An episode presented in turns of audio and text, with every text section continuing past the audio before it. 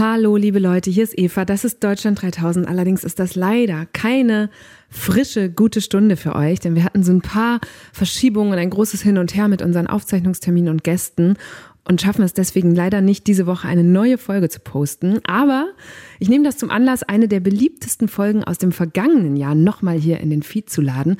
Und das war die gute Stunde mit Christian Ulm. Christian habe ich bei sich zu Hause in Potsdam besucht. Und falls ihr Jerks-Fans seid, also seine berühmte Impro-Comedy-Serie zum Fremdschämen, dann fragt ihr euch vielleicht auch immer, beruht das wirklich auf wahren Begebenheiten? Weil die Sachen, die da zum Teil in der Sendung passieren, die sind ja so krass, dass man es einfach nicht glauben will. Und jetzt ist ein gutes halbes Jahr nach meiner Begegnung mit Christian Anfang diesen Jahres ja die letzte Jerks-Staffel erschienen. Und die habe ich mir angeguckt. Vielleicht könnt ihr mich da drin auch kurz sehen. Aber darauf will ich gar nicht hinaus, sondern Christian hat in der allerersten Folge eine Szene, beziehungsweise es sind, glaube ich, sogar mehrere Szenen eingebaut, die er an dem Tag erlebt hatte, an dem wir Deutschland 3000 zusammen aufgenommen haben. Er hat mir direkt am Anfang davon erzählt. Ihr hört es jetzt gleich, wenn ihr dran bleibt. Äh, und falls ihr die Staffel gesehen habt, dann werdet ihr da sofort was wieder erkennen. Das war für mich jetzt rückblickend mit vielen Monaten Verspätung der Beweis, es sind tatsächlich wahre Begebenheiten, auf denen diese Serie beruht. Also, jetzt kommt noch mal eine gute Stunde mit Christian Ulm. Falls ihr sie noch nicht gehört habt, wünsche ich euch viel Spaß. Falls ihr sie schon mal gehört habt, lohnt es sich ja vielleicht trotzdem ein zweites Mal. Ich freue mich, wenn ihr bei uns bleibt und ansonsten hören wir uns spätestens in zwei Wochen wieder zu einer neuen guten Stunde. Man lacht manchmal auch, weil man überfordert ist oder aus Schreck oder aus Überraschung. Es gibt Menschen, die lachen bei einer Beerdigung. In unserer Kultur ist Lachen irgendwie immer behaftet mit, man tut das aus einer überlegenen Haltung heraus man, man lacht, äh, indem man über einem steht, dem ein Missgeschick passiert ist und man steht drüber und sagt, der doof, oder guck mal wie die Brust. Aber das stimmt nicht. Lachen ist nicht immer Bierzeltlachen und, und auch nicht immer Ausdruck von Fröhlichkeit, sondern manchmal lacht man einfach aus Übersprung oder was Hartes. Hallo, ich bin Eva Schulz und das ist Deutschland 3000. Hier verbringe ich immer so eine gute Stunde mit Menschen aus ganz verschiedenen Bereichen, irgendwo zwischen Pop und Politik. Mein Ziel ist, diesen Leuten so zu begegnen, wie ihr sie vorher noch nie gehört habt. Deutschland 3000 soll euch, mich und meine Gäste auf neue Gedanken bringen, weil man, wenn man jemand anderes kennenlernt, auch immer ein bisschen was Neues über sich selbst erfährt. Meinen heutigen Gast kennt ihr vielleicht von früher als Uwe Wöllner, Herr Lehmann oder Tatortkommissar Lessing. Heute spielt Christian Ulm aber vor allem sich selbst in der Impro-Comedy-Serie Jerks auf Join und Pro7, in die er, wie mir scheint, sein ganzes Herzblut steckt. Seit bald 30 Jahren macht dieser Mann Fernsehen und fast genauso lange testet er die Grenzen dieses Mediums und unseres Humors aus. Ich wollte von ihm wissen, warum Männer im Film die sympathischeren Arschlöcher sind und weshalb wir Deutschen so ungern improvisieren. Es ging um die vielen verschiedenen Funktionen von Lachen und warum Christians Mutter eine Zeit lang dachte, er sei in die Spendenaffäre von Helmut Kohl verwickelt gewesen. Wir haben richtiges und mentales Angeln verglichen, den Wert von Segelohren und Menstruationswitzen abgewogen und kamen am Ende dann auch noch auf die Bundestagswahl zu sprechen. Und das fand ich ganz spannend. Christian sagt nämlich, dass er zwar sehr klare Werte und Überzeugungen hat, aber sich politisch trotzdem nie festlegen kann und sich auch ständig vom Gegenteil überzeugen lässt. Nur, ist das jetzt eine Schwäche oder eine Stärke? Hört selbst, hier kommt eine gute Stunde mit Christian Ulm. Christian, wo kommst du gerade her? Ich komme gerade vom Bus. Wirklich vom Bus? Ja, vom Bus. Weil du hast hier so ein, so ein Ja, ich hab das was grad- ist das auf deinem Shirt? Ich, das ich glaube, das ist, weil es so in der Wäsche lag. Ach da wird so. irgendwelcher Staub. Ja, genau, ich dachte, du kommst Kreide. jetzt irgendwie aus dem Keller, hast Ja. da rumgegraben. Nee, das Hemd kommt aus dem Keller und hat Okay. offensichtlich umgegraben und dann hat sich das durch den Faltenwurf dieses, dieses wunderschöne Muster ergeben. Okay, und der Bus? Der Bus war, ähm, ich fahre seit einer Woche wieder Bus und bin davor 20 Jahre lang nicht Bus gefahren. Mhm. Aber meine Tochter soll jetzt lernen, mit dem Bus zur Schule zu fahren. Und deswegen fahre ich ein paar Stationen mit und dann trainiert sie das. Und dann steigst du aus. Und dann steige ich aus und sie geht die letzten paar Meter alleine und, äh, und es war absurd, wieder nach so langer Zeit einen Linienbus zu betreten. Ich wusste nicht mehr, wie das geht. Was ist dir aufgefallen nach 20 Jahren? Erstmal an mir, dass ich wie so ein, kennst du den Film Papa Ante Portas von Loriot? Ja.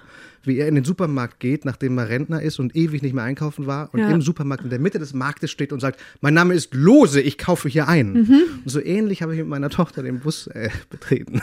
Und wir sind zu dem Busfahrer und sagen, guten Tag, wir fahren hier Bus. Äh, ich hätte gerne ein, ein Ticket für meine Tochter und mich. Und er hat mich angeguckt, weil die meisten Leute natürlich mit Eintrittskarten da reingehen. Ja. Oder, oder, mit der App. Oder mit der App rein. Und dann äh, wollte ich ein Ticket von ihm und er guckte mich an und sagte, äh, was denn für ein Ticket? Ich sage, ja, wir müssen zur Ritterstraße. Und sagt, und jetzt soll ich das für Sie ausrechnen, was für ein, äh, soll ich das für Sie ausrechnen, jetzt, was für ein Tarif das ist? Das ist doch sein Job. Ja, und ich so, äh, ja. Und dann hat er auf diesem Gerät rum, rumgetippt, auf diesem ähm, Screen ja. und hat nicht den Preis für Kinder gefunden, den Ermäßigungspreis. Aha. Und der Bus war voll und die Leute guckten und dann sagte, setzen Sie sich hin, ich finde das jetzt nicht. Und dann hat er uns so mitfahren lassen. Das heißt, du hast deiner Tochter direkt beigebracht, wie man erlaubt ja, schwarz dass man eigentlich erlaubt schwarz fährt. Ja. ja. Und der Rückweg, und beim Rückweg war der Klassiker, der Bus war leer, ich war alleine vorne rechts neben dem Fahrer. Und dann hielt er an der Station, wo ich raus musste und ich wollte vorne aussteigen. Und die Tür ging nicht auf und ich mhm. drehte mich fragend zu ihm um. Und er sagte nur, der Ausstieg ist hinten. Oh ja, und es, es wollte niemand in den Bus, es wollte niemand ja. aus dem Bus raus. Aber, aber ich musste Prinzip. hinten aussteigen. Ja. ja. Das, ja. war, das hat mich Aber äh, sehr beschäftigt. Ich war auch Buskind in der Schulzeit und ich kann ein bisschen nachvollziehen, warum die so viele Prinzipien haben, weil sonst würde es ja drunter und drüber gehen. Also buchstäblich. Ja, ja aber wenn der Bus leer ist, wenn ja, da niemand. Das stimmt. Da war niemand außer mir in dem Bus. Das stimmt. Okay, das geht doch direkt ganz gut los hier. Ich war mir im Vorfeld ehrlich gesagt nicht sicher, ob und wie sehr Christian sich wohl auf dieses Gespräch einlassen würde, weil er in seinen Rollen manchmal auch so grummelig rüberkommt und nicht unbedingt, als hätte er jetzt große Lust auf andere Menschen. Aber ich muss sagen, jetzt gerade habe ich einen komplett gegensätzlichen Eindruck. Wir sitzen übrigens bei ihm zu Hause in zwei sehr bequemen Sesseln in einem kleinen Zimmer, das er so als Musikzimmer eingerichtet hat, mit Schlagzeug und E-Gitarren und Kabelgewirr auf dem Boden. Er trinkt eine Cola, wirkt entspannt, sehr aufmerksam und das Einzige, was mich noch überrascht, ist, dass er viel mehr, also wirklich sehr viel mehr Bart hat als sonst. Wie das aussieht, könnt ihr euch ja dann bei Deutschland 3000 auf dem Instagram-Account angucken. Hast du eigentlich Hobbys? Äh, ja, ich glaube schon. Ich spiele manchmal ein bisschen Schlagzeug. Mhm. So für mich. Nicht gut. Also ich habe es auch deshalb nie erzählt oder erzählt so ungern, weil ich immer Angst habe, dass es irgendwann mal eine Überraschungs- Show ja, gibt, in der ja. man sitzt. Und du hast ja erzählt, du spielst so schön Schlagzeug. Und da musst du zusammen mit Bela B auf ja, einmal. Und dann musst du Schlagzeug spielen. Das wäre mir so unangenehm. Ähm, aber das mache ich tatsächlich manchmal ganz schlecht für mich, dass ich so, es gibt so Tracks auf Spotify ohne Schlagzeug, schlagzeugfreie Musiktracks. Mhm. Und dann versuche ich da so mit, mitzuspielen. Und ansonsten ist, ist äh, ja die Arbeit, die ich mache, wirklich, auch wenn das nach einem Klischee klingt, aber das ist, das ist auch ein, auch ein Hobby. Das mache ich mit, mit viel Leidenschaft und, und auch Tag und Nacht. Hm. Das war auch so mein Eindruck, als ich mich jetzt nochmal intensiver auf dich vorbereitet habe, dass ich gedacht habe, okay, der Typ, entweder der arbeitet oder ja. der hängt so rum. das war mein Eindruck, weil, aber vielleicht auch, und das musst du mir mal erzählen, weil du, ich finde, ganz viele der Rollen, die du spielst, sei es in Jerks, je nachdem, wie viel Rolle das ist, oder in den Filmen, die du gemacht hast, sind ja, es ist immer so ein Typ, bisschen schluffig, ja. bisschen verpeilt, dass man sich halt schon irgendwann fragt, ist das jetzt einfach der echte Christian, der immer in diese Rollen geschoben wird, oder bist du eigentlich ganz anders? Nee, ich glaube, ich glaube, bin nicht so verpeilt wie die Typen in den, in den Rollen. Und ähm, im Gegenteil, ich bin eigentlich sehr, ähm, ich, ich, ich kann auch sehr aufbrausend sein, ne? Und ich habe dein Gespräch mit Moritz Neumeier gehört und als er mhm. erzählte, dass er manchmal seine Kinder anschreit und so. Mhm. Und, ähm, und fühlte mich auch so ertappt, ne? Also ich, ich bin, bin gar nicht so dieser, dieser entspannte Schluffi, sondern ich bin, bin eigentlich relativ un, unentspannt und hänge auch echt nicht rum. Ich habe auch sehr schnell ein schlechtes Gewissen, wenn ich, wenn ich hänge. Ich kann sehr schlecht rumhängen. Ich und was sofort, machst du dann? Irgendetwas wieder ab, abarbeiten, ne? Irgendwas, was auf der Liste äh, steht, das musst du jetzt dringend machen. Du darfst jetzt nicht, darfst jetzt nicht hängen. Ich, ich kann das nicht so gut. Ich kann es nur, wenn ich es mir richtig verordne. Also wenn ich mir eintrage, Montag, Dienstag hängen, wenn das geplant ist. kommt das vor denn? Ja, das kommt vor, okay. dass ich mir die Tage wirklich nehme. Aber wenn ich das nicht mache, spontanes Hängen, das ist leider nicht meins. Ist das aber Machst, hängst du denn, hast du das geplante Hängen oft genug oder ist das was, was sich so auf dich auswirkt? Dass, weil Leute, die immer in diesem ja. vibrierenden Stress sind und was muss ich noch tun? Ja. Habe ich schon genug getan? Das kann ja auch krank oh, Ich habe es Gott sei Dank nicht so pulsierend. Ich habe nicht, dass ich immer denke, ich muss, aber ich habe es eben, wenn ich hänge, dann denk, ja. dann, dann kommt sofort ein schlechtes Gewissen hoch. Dann darfst du jetzt eigentlich nicht hängen. Und ähm, ich erlaube es mir, wenn ich äh, zum Beispiel schreibe, wenn wir die Bücher für Jerk schreiben, mhm. dann musst du ja hängen. Dann musst du ja eigentlich wie ein, wie so ein, wie ein Angler, das hat äh, David Lynch mal so toll beschrieben. Er sagte, das Schreiben ist eigentlich, du sitzt wie ein Angler und manchmal beißt kein Fisch an und das ist auch okay. Und dann gehst du am nächsten Tag wieder an, an Teich und dann beißt ein Fisch an. Und mit Fischen meint er Ideen. Also um auf eine gute Idee zu kommen, musst du eigentlich nichts anderes tun, als da sitzen und warten. Du kannst dich nicht zwingen. Du kannst das auch nicht im Tempo forcieren, sondern Kreativität äh, ist, ist wie Muse, die dich irgendwann küsst. Und damit die dich küsst, musst du da sitzen und, und warten. Und, das habe ich irgendwann verstanden und das kann ich auch. Ja? Aber ich Und muss es mir vorher in den Kalender schreiben. Jetzt ist ein Tag keine Anrufe, ein Tag warten, bis der Fisch anbeißt und dann, und dann geht es auch. Boah, das wird mich ja kirre machen. Also ich glaube, ich wäre darin nicht. Warst du schon mal angeln, richtig? Nee, das würde mich auch kirre Ja, machen. guck. Das kann ich nicht. Nein, ich bin wahnsinnig ungeduldig, aber, aber das hat mich trotzdem äh, fasziniert, weil man dann, wenn man das einmal kann,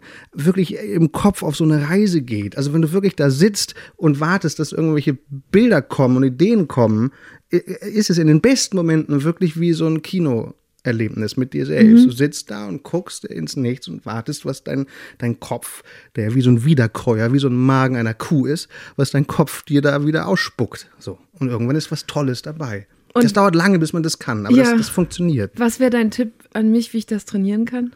Ja, indem man Spaß hat. Ich glaube, es geht nur, wenn man irgendwann daran Spaß hat. Und ich habe irgendwann, ich weiß nicht mehr wo, dieses Bild gehört von diesem Kuhmagen. Dass unsere Gedanken wie bei Durch Kühen, vier Mägen gehen. Ja, durch vier Mägen und immer wieder gekäut werden. Wir, wir das nicht steuern können. Eigentlich können wir uns einfach hinsetzen und gucken, was das Hirn äh, uns so an Ideen ausspuckt. So Tagträumen. Und Ja, das, und dann musst du halt aber auch noch im richtigen Moment zuschnappen, Ja, ne? weil da genau. kommt ja auch ganz viel Scheiß vorbei. Ja. Also- Und ja, zuschnappen oh, und es nicht wieder vergessen. Eigentlich Ja. auch sofort aufschreiben. Ja. Eigentlich musst du sitzen und warten, was da so kommt und dann die guten Sachen notieren. Aber und das kann man trainieren. Äh, äh, Tagträumen. Das hat man doch als Kind dauernd gemacht. Da Ja. muss man, glaube ich, wieder hin. Sich auf die Schaukel setzen und, und so rum, rumträumen. was ist so ein typischer Geruch, den du aus deiner Kindheit erinnerst? Ah, Wäsche. Ich weiß nicht, welches Waschmittel, aber meine Mutter hat immer äh, Wäsche im Garten aufge aufgehängt. Und, äh, und da fuhr ich immer dran vorbei, wenn ich aus der Schule kam. Und das ist, glaube ich, so ein Kindheitsgeruch. So ein geiles Waschmittel. Wahrscheinlich wahnsinnig umweltschädlich, so ein Weichspüler. Aber der roch, der roch bezaubernd. Aber interessant, dass ihr einen Garten hattet. Ich habe gelesen, dass du in Hamburg aufgewachsen bist und dass dein Papa Stadtplaner war. Mhm. Das hat mich sehr aufgeregt gemacht, weil ich habe das mal studiert. Und dann habe ich mich Wirklich? gefragt, Stadtplaner? ja, ja, ja. Und dann habe ich mich gefragt, wie das ist als Kind eines Stadtplaners, ob man dann ständig am Wochenende in irgendwelche grisseligen Viertel muss und Papa sagt, Ja. dieser Bau, der richtig Ja. lame aussieht, ist aber ein Genossenschaftsbau. Da habe Ja. ich jetzt fünf Jahre dran gearbeitet. War das so? Genau so war es. Ja, wirklich. Also, Okay. ähm, äh, so dass er natürlich an Wochenenden Fahrradtouren machen wollte. Ja. Natürlich immer an den Gegenden vorbei, in, der, in deren Planung er beteiligt Ja. war. Und er stand immer fasziniert vor, ähm, vor, vor so, ich, es ist despektierlich, wenn ich das sage, aber vor so Klötzen. Ne? Ja. Also es sind irgendwelche so äh, äh, Betonklötze. Mein Vater steht da, ist uns das nicht gelungen. Oder er ärgert sich, weil in irgendeinem Klotz noch irgendwas fehlt. Ja. Und das ist wahnsinnig gemein, wenn ich das jetzt so sage, aber, aber diesen Zugang habe ich halt nie gehabt. Ähm, und für mich, ich habe es einfach aus ästhetischen Gründen nie so richtig nachvollziehen können, woher diese Faszination bei meinem Vater kommt. Aber das, das war so, ja. Und, der, und, und sein Büro war unweit der Schule und ich fuhr halt nachmittags auch manchmal vorbei oder nach Schulschluss und habe mich in sein Büro einfach gesetzt. Und da waren diese ganzen Bebauungspläne und so weiter und viele Stifte und du konntest das rummalen und so. Das, das, ähm, das war toll. Also deine Kinder werden, ach, du bist ja gar nicht Nee, mehr. ich habe nicht, die Kurve nicht gekriegt. Aber ich hatte im Studium wirklich so Momente, da- daran muss ich gerade richtig denken, da hatten Kommilitonen so einen Ausflug nach Rotterdam gemacht Ja. und kamen wieder und ich so, ja, und wie war es in Rotterdam? Und die waren nur so, wunderschöne Autobahnen. und weil sie halt einmal Ja. das Verkehrsplanungskonzept so toll fanden. Und das ist halt, man Ja. guckt mit einer ganz anderen Brille drauf. Ja. Aber ich glaube, du ja bestimmt auch als, als äh, Fernseh- und Filmemacher, oder? Also kann man mit dir noch normal Serien Ja. gucken? Ach so, Oder Serien gucken, das also, Oder du? Filme? Oder kommentierst du dann die ganze Zeit und sagst, oh, das muss super Ja, das- teuer gewesen sein. Seltsamerweise bei deutschen Serien habe ich das, deswegen gucke ich so Mhm. ungern, da habe ich das sofort. Auch wenn man ja oft Kollegen sieht und so. Ja. Aber in, in, in äh, Serien aus anderen Ländern kann ich sofort eintauchen, wie jeder andere auch. Da habe ich das nicht. Da bin ich sofort in der, in der Geschichte drin und, und, äh, und denke kaum darüber nach. Aber sobald ich deutsche Sachen gucke, bin ich nur am analysieren, kritisieren, meistens kritisieren. Alle anderen sind schlechter oder ja machen es furchtbar, schlechter. Boah, und so, ja. Ähm, aber es geht bei ausländischen Serien. Ach, Interessant, dass sich das so Ja, aufsplittet. seltsamerweise, ja. Und stimmt es, dass du in dem Stadtplanerhaushalt mit Garten nicht Fernsehen durftest oder es nicht mal einen Fernseher gab? Doch, es gab einen Fernseher im Bücherregal, Mhm. so ein alter Schwarz-Weiß-Fernseher. Also so klassischer Akademikerhaushalt, wo der so eher Ja. versteckt ist Ja. im, am Rande. Ja. Es gab überhaupt kein Interesse meiner Eltern. Alle anderen hatten allmählich Kabelanschluss und große, bunt, also Farbfernseher. Und wir hatten im Regal dieses Ding, das man auch noch mit so einem, das kann man heute gar nicht mehr erinnern, aber das hatte wie ein Radio, so ein Rädchen. So Frequenz- äh, Frequenzrädchen, ja. den drehte man und wenn man vom Fernsehsender wegdrehte, hat das Bild so gekrisselt, so und es hat gerauscht und dann musstest du ganz lange drehen, bis irgendwann sich das nächste Bild wieder einstellte, in, in schwarz-weiß. Das war, und so haben wir sogar Wetten, das geguckt. abends. Wirklich? Auf diesem winzigen, Dann hast du Thomas Gottschalks Outfits gar nicht richtig wertschätzen nie können. richtig wertschätzen können. Aber hat das dann, also du durftest trotzdem viel Fernsehen oder war das auch so, so, ein, so ein Sehnsuchtsmoment in der Jugend oder dass du ständig bei deinen Freunden und Freundinnen nee, rumhängen ich durfte musstest? wirklich wenig, wenig Fernsehen. Ähm, Und und es ist deshalb auch ein Sehnsuchtsding bis, bis heute. Ich habe heute, Oder immer das- ich hab- ich hab heute immer das Gefühl, denke, oh geil, ich darf Fernsehen. Es, ver, es, ver, es verbietet mir niemand. Und ja auch Fernsehen machen. Und sogar Fernsehen machen. Also da habe ich mich gefragt, ob das ja. so eine Überreaktion dann ich, ist. Ich glaube ehrlich gesagt, ja. Ich glaube, ich habe mir oft aus so Kartons Fernseher gebastelt. Ich habe mir dann mit 15 ähm, selber einen Fernseher gekauft äh, mit dem Geld, das man zur Konfirmation bekommt und habe mir einen Kabelanschluss vom Nachbarn illegal gelegt. Also habe über den, über den äh, Flur so ein Kabel in mein Zimmer. Also wirklich durch die Mhm. Wand gebohrt und dann hatte ich Kabelanschluss mit 15, 16 ungefähr, äh, aber nur auf meinem Zimmer. Unten gab es noch die Schwarz-Weiß-Glotze mit terrestrischem Empfang und ich hatte dann endlich Kabel. Und hast du dann die ganze Zeit davor gehangen? Gab es sowas wie Fernsehverbot bei euch? Ja. Das war bei uns das Schlimmste. Ja, das gab's. Ich habe es, glaube ich, oft einfach äh, umgangen. Also ich habe mir so Konstruktionen gebaut, dass ich so eine, so eine, wie so eine Art Fernbedienung, also so die, die, die, das Kabel, mit dem man den Fernseher in die Steckdose steckte, habe ich so ein Verlängerungskabel gehabt und das einfach heimlich auseinandergezogen und so. Ich bin das immer umgangen. Aber es ist tatsächlich so, dass das Fernsehding dadurch, glaube ich, gewachsen ist, weil wir es nie durften. Deswegen lasse ich auch meine Kinder immer Fernsehen.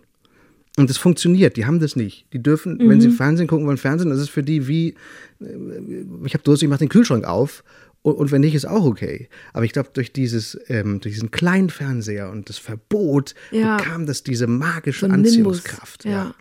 Und das hat, das hat bei meinen, bei meinen Kindern total funktioniert, ähm, denen das alles zu ermöglichen. Und sie haben das nicht, also es interessiert die null Fernsehen. Es gibt immer entweder oder Fragen. Mhm. Und eine passt gerade, weil du gerade trinkst. Die habe ich hier tatsächlich stehen: Cola oder Wasser. Cola. ja. Man sieht dich immer Cola trinken. Wirklich? Ja, das ist uns aufgefallen jetzt bei der Vorbereitung. So alte Interviews, der trinkt immer Cola. Ja, das ist wirklich schrecklich, weil sie die Knochen auch angreift, habe ich gelesen. Ist das so? Da ist irgendein, irgendein Phosphat drin, das die Aber Knochen. hält noch alles bei dir? Noch hält alles, aber eine, eine Kollegin hatte wirklich einen Fußbruch. Die trinkt jeden Tag auch so viel Cola wie ich. Und da hat der Arzt wirklich gesagt, das ist ein Ermüdungsbruch, ob, ob dieses Pho- Phosphat, das in, in Cola Gott, oh ist. Gott. Ja. Deine Frau war auch schon mal bei mir zu Gast. Ja. Also weißt du vielleicht Ja. auch. oh Mann, Eva, natürlich weiß er das. Sie ist seine Frau. Obwohl, vielleicht erzählt man sich, wenn man dann so ein Medienkappel ist, irgendwann auch gar nicht mehr, wenn man jetzt wieder mal in einem Podcast zu Gast war. Na, Colleen Fernandes und Christian Ulm sind jedenfalls seit zehn Jahren verheiratet, arbeiten beide unter anderem als Schauspielerin und Schauspieler und teilen nicht zuletzt die Vergangenheit beim Musikfernsehen, wenn auch bei unterschiedlichen Sendern.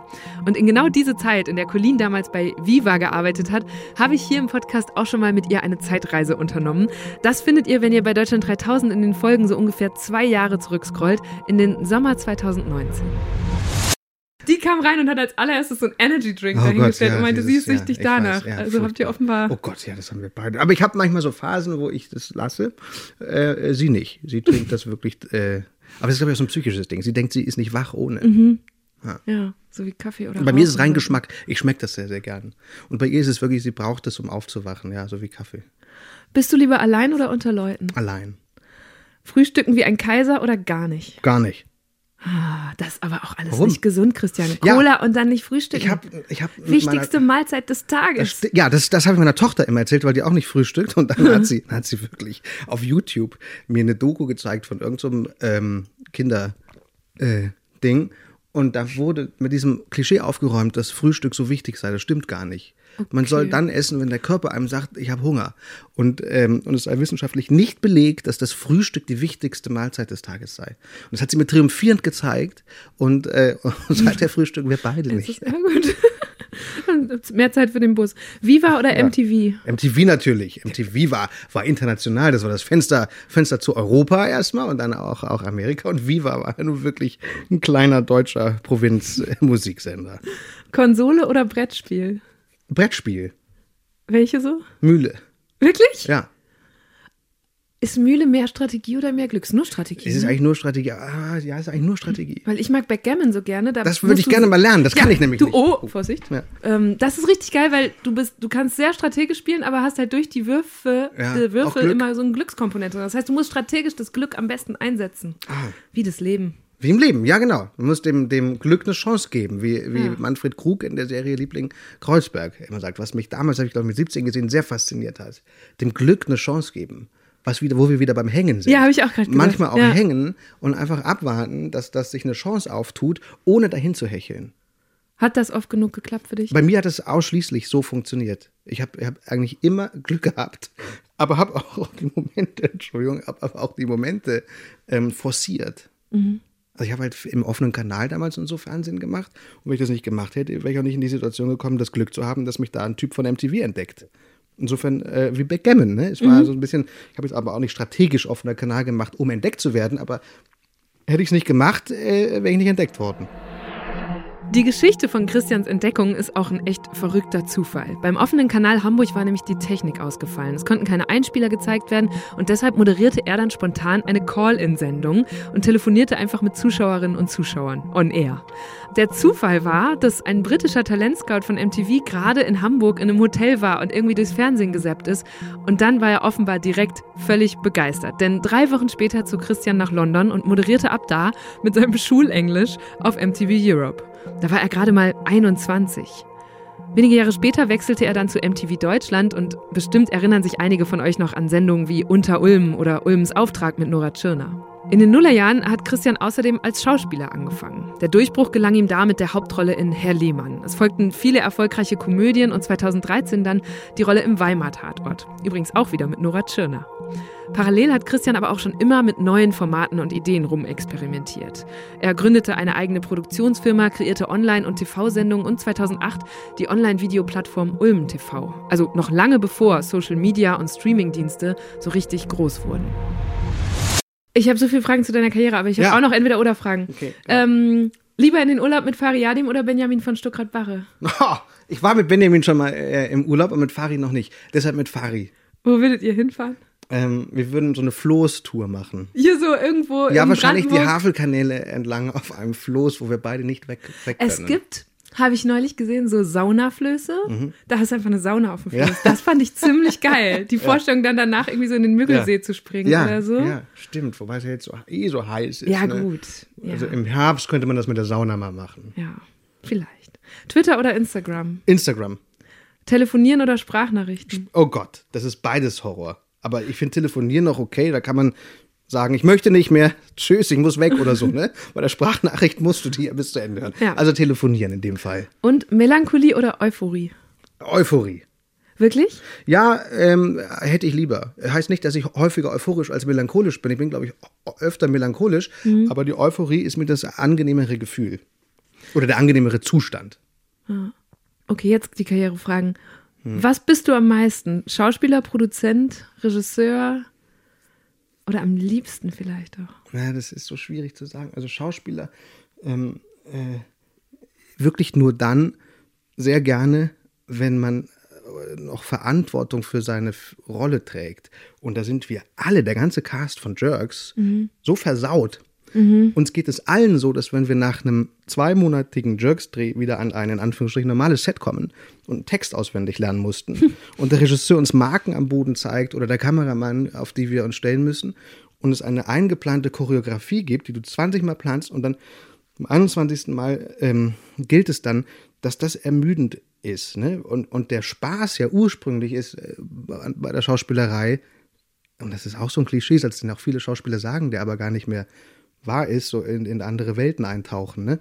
Das tust du eigentlich nicht wirklich, wenn du einen Text gelernt hast und den interpretierst. Aber wenn du wirklich äh, improvisierst und ähm, die Worte selber finden darfst und dich auch im Raum hinstellen darfst, wo du willst, dann ist das so ein Glücksgefühl, so eine Befriedigung, dass du hinterher wirklich das Gefühl, ich habe gespielt, mit der Figur dargestellt, dass wenn du dann wieder äh, die andere Kiste machst mit dem Text, fast was Frustrierendes hat. Und warum findet das so selten an anderen Sets statt? Ja, es gibt ja, ich habe mal so einen Podcast gehört, ähm, habe ich den Namen vergessen. Reiche ich nach, ne? Das kannst du ja nachreichen mit diesem, mit Ja, diesem, kann ich mit diesem du machst ja mit Ja. diesem Soundeffekt, dann machst Ja, du können wir jetzt hier gleich einbauen. Ich kann das gar nicht sagen. Und Was Christian uns sagen wollte, ist und so. Was Christian uns sagen wollte, ist, dass das der Podcast von Mark Maron war. Genauer Episode Nummer 883 mit dem amerikanischen Schauspieler Macaulay Culkin, der in den 90ern als Kevin allein zu Hause weltberühmt wurde. Die Folge ist von 2018, ihr findet sie noch auf YouTube. Äh, und da äh, habe ich so gehört, dass, das, dass die Improvisation als Stilmittel im amerikanischen Film viel geläufiger ist als, als bei uns. Ne? Und ich habe manchmal den Eindruck, und das eigentlich mag ich immer nicht dieses typisch Deutsch und, wir Deutschen machen das so und die anderen so, aber ich habe den Eindruck, dass wir das in Deutschland schon alles sehr genau und präzise machen wollen. Und kontrollieren Ja, wollen halt auch. ja. Wir wollen das vorher genau planen. Man will auch vorher schon genau wissen, wie viele Zuschauer das hinterher mal haben wird. Und wir lassen sehr wenig auf uns zukommen und wir lassen sehr selten los. Und ich glaube, dass uns das andere Länder voraus haben, ne? auch mal zu riskieren, dass es nicht so geil wird, äh, äh, Scheitern möglicherweise mal in Kauf nehmen. Oder in Kauf nehmen, dass über das Scheitern einer geplanten Idee was viel Tolleres noch, Ja. noch entsteht. Und ähm, das ist hier nicht so geläufig. Ich hätte jetzt gedacht, dass es vielleicht auch einfach viel teurer ist, wenn man improvisiert. Also in dem Ja. Moment, wo, äh, also es würde wahrscheinlich alles länger dauern, Das wo keine tut's. Marken geklebt Mhm. sind, ein Licht- und Kameramann nicht genau weiß, wo er hin muss in dem Moment oder so. Also dann, äh, wahrscheinlich ist es so, Ja. ein, so eine Kaskade von Dingen, Ja, die ja. dann Zeit und Geld kosten. Ich glaube, Aber das kannst man- du besser beurteilen. Ja, also das, in unserem Fall dauert es dauert's halt länger, nicht, nicht am Set oder mit zwei Kameras drehen, aber der Schnitt, ich schneide ein halbes Jahr in so einer Staffel, also richtig lang, weil eben so viel Material da ist. Aber ich glaube, das kriegt man auch hin, in geplant, wenn man einfach, du kannst ja auch auf einer Marke stehen und andere Sätze als im Drehbuch sprechen. Du kannst ja auch äh, einfach mal die Kamera laufen lassen, wenn die Szene vorbei ist. Das kostet nichts. Äh, und äh, ich glaube, dass man das so ein bisschen einsprengseln können darf. Am Anfang von Jerks steht ja oder kommt auch immer noch der Hinweis, dass es auf wahren Begebenheiten beruht. Mhm. Die geschilderten Ereignisse beruhen auf wahren Begebenheiten.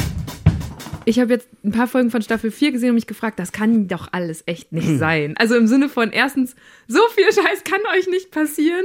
Und es ist, also, ne, dass es für vier Staffeln reicht und dass es auch diese Absurdität annimmt. Also wie viel Wahrheitsgehalt ist da wirklich und auf welche Art bearbeitet oder dreht ihr das weiter? Es ist natürlich immer weiter. Also nehmen wir mal die, den Moment mit dem Busfahrer. Oh, Ne? Als ich meine Tochter zum Bus, der im echten Leben passiert ist. Und der Busfahrer sagt zu mir, äh, Ausstieg ist hinten und, und lässt mich hinten raus. Das, das ist, wäre eine echte, im echten Leben geschehene Szene. Und, und was bei mir passiert in solchen Momenten ist nicht, dass ich kann dann oft nicht loslassen. Ich habe wirklich mich bei den Gedanken ertappt, ich schreibe mir die Nummer von diesem Bus auf. Ähm, ich rufe dann bei der BVG an. ich will noch mal mit dem reden. So, und, und dieses Kopfkino oder das, was du dir dann vorstellst, das, in Jerks machen wir es dann. So. Also insofern ist diese wahre Begebenheit mit dem Busfahrer und hinten aussteigen die wahre Begebenheit. Und das andere, was danach passiert, ist das, was womöglich passieren könnte, wenn man sich, äh, wenn man sich nicht äh, in dem Moment zügelt. So, ne? Also in Jerks würde ich dann vielleicht wirklich dem äh, hinterherfahren, herausfinden, wo der wohnt und nochmal mit dem, mit dem reden oder so. Und wie würde dann im Vergleich zu den klassischen Filmen, die du eben meintest, so ein Skript aussehen? Also die Skripts von Jerks lesen sich wie, ein, wie Romane. Das ist immer eine Seite pro, pro Szene, wo einfach prosaisch aufgeschrieben ist, was die Figur gerade denkt eventuell und was sie, was sie macht. Also würde einfach stehen, der, der äh, Christian geht in den Bus, der Busfahrer will ihn nicht vorne aussteigen lassen, also, geht er hinten raus, ist sauer, schreibt die Nummer auf und lauert den Busfahrer zu Hause auf. So, so würde das dann da, da stehen. Und, äh, und dann spielt man diese Szene nach, so wie sie da prosaisch runtergeschrieben ist.